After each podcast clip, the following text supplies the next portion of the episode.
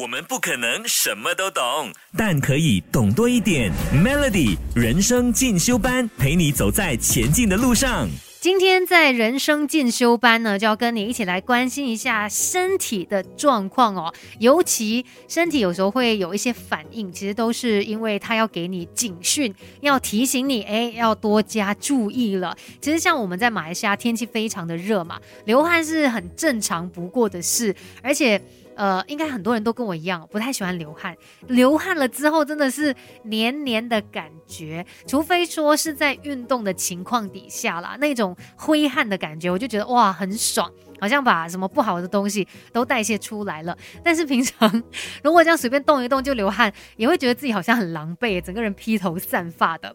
但是呢，流汗这一件事，呃，是很难避免的啦，而且它对我们来说也很重要，它是一个调节机制，适当的保养哦，流汗呢也可以提高新陈代谢。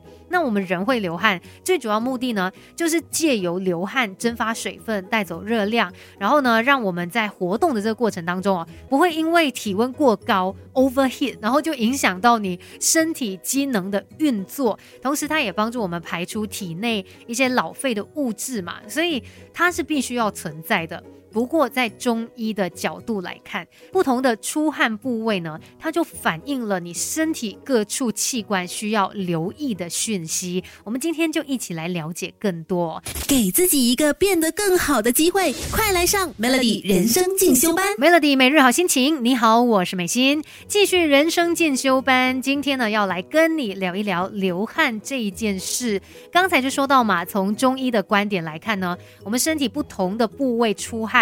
其实可能也代表说，呃，身体里面的一些器官，它在给你警讯，所以我们要逐个部位来看，来分析一下。先来看一下你有没有手底啊、脚底或者是腋下流汗的情况。因为这在说的好像就是我哎。那从中医的角度来看，如果在刚才提到的这些部位特别容易流汗的话，表示可能是压力过大。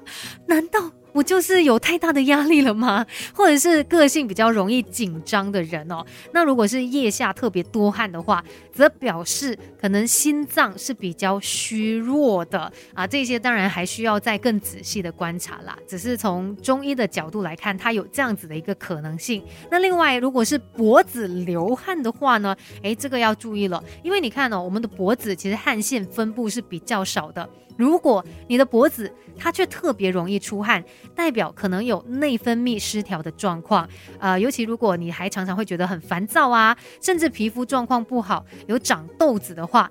就有可能是肝脏疲劳导致解毒功能比较差，然后会表现在就是有脖子流汗的问题上面，所以你就要来看一下自己是不是这样子的一个情况呢？然后如果真的也觉得不安心的话，可能可以去寻求医师的帮忙哦。我们不可能什么都懂，但可以懂多一点。Melody 人生进修班陪你走在前进的路上。今天我们来聊一聊身体不同的部位出汗哦，究竟代代表着什么样的意思呢？来看一下，你会不会是在额头还有鼻头这边会常流汗的呢？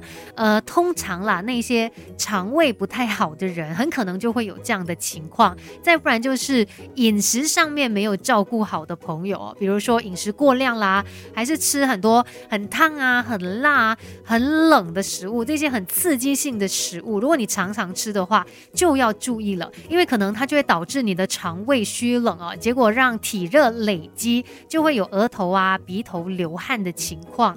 那再来呢，有可能你在一些状况底下哦，很容易就出汗。比如说，你稍微动一下身体就流汗了，或者是吃个饭就流汗了。再不然呢，可能稍微紧张的时候哦，也会马上流汗。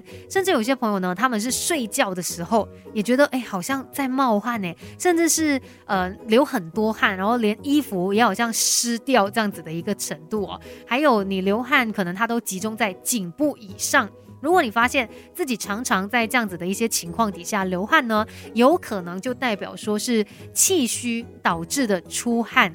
而且流汗太多，它就会让冷空气跑进毛孔嘛，我们身体也会很容易受寒，所以这些都是要特别来观察的，看一下自己身体有没有什么样的一些状况，它其实是在提醒你要注意了，要照顾了。给自己一个变得更好的机会，快来上 Melody 人生进修班。今天我们在人生进修班聊一聊流汗这一件事嘛。我觉得除了就是流汗之后黏黏很不舒服之外呢，有时候也会让人很尴尬的，就是可能流汗了之后，它会有很不舒服的一个味道，就是汗臭味。那万一你在外面，然后。呃，就是别人闻到这个味道也会觉得嘿很排谁哈，所以我们来看一下为什么我们会有这个汗臭味呢？其实我们身上的汗腺哦分为两种，有小汗腺还有大汗腺，虽然它们有一些些的差别，但是不论是哪一种汗腺分泌出来的汗水，它跟空气接触久了之后呢，就因为它融合了皮肤表面的一些污垢啊、油脂啊，那经过细菌分解之后，它就会产生汗臭味。那怎么办？怎么样改善这个情况，减少汗臭味呢？你就需要多多锻炼你的汗腺了。呃，像经常有运动的人哦，他们的汗水当中呢比较不容易有杂质，那也就代表说他们比较少会有这个汗臭味。所以如果你也就是不想要陷入这样子的一些窘境哦，就适度的运动，让身体逐渐习惯流汗这样子的一个过程，那它就可以帮助你锻炼到汗腺，相信也可以改善汗臭味的这个情况。今天的人生进修班就跟你聊到这边，继续守着 Melody。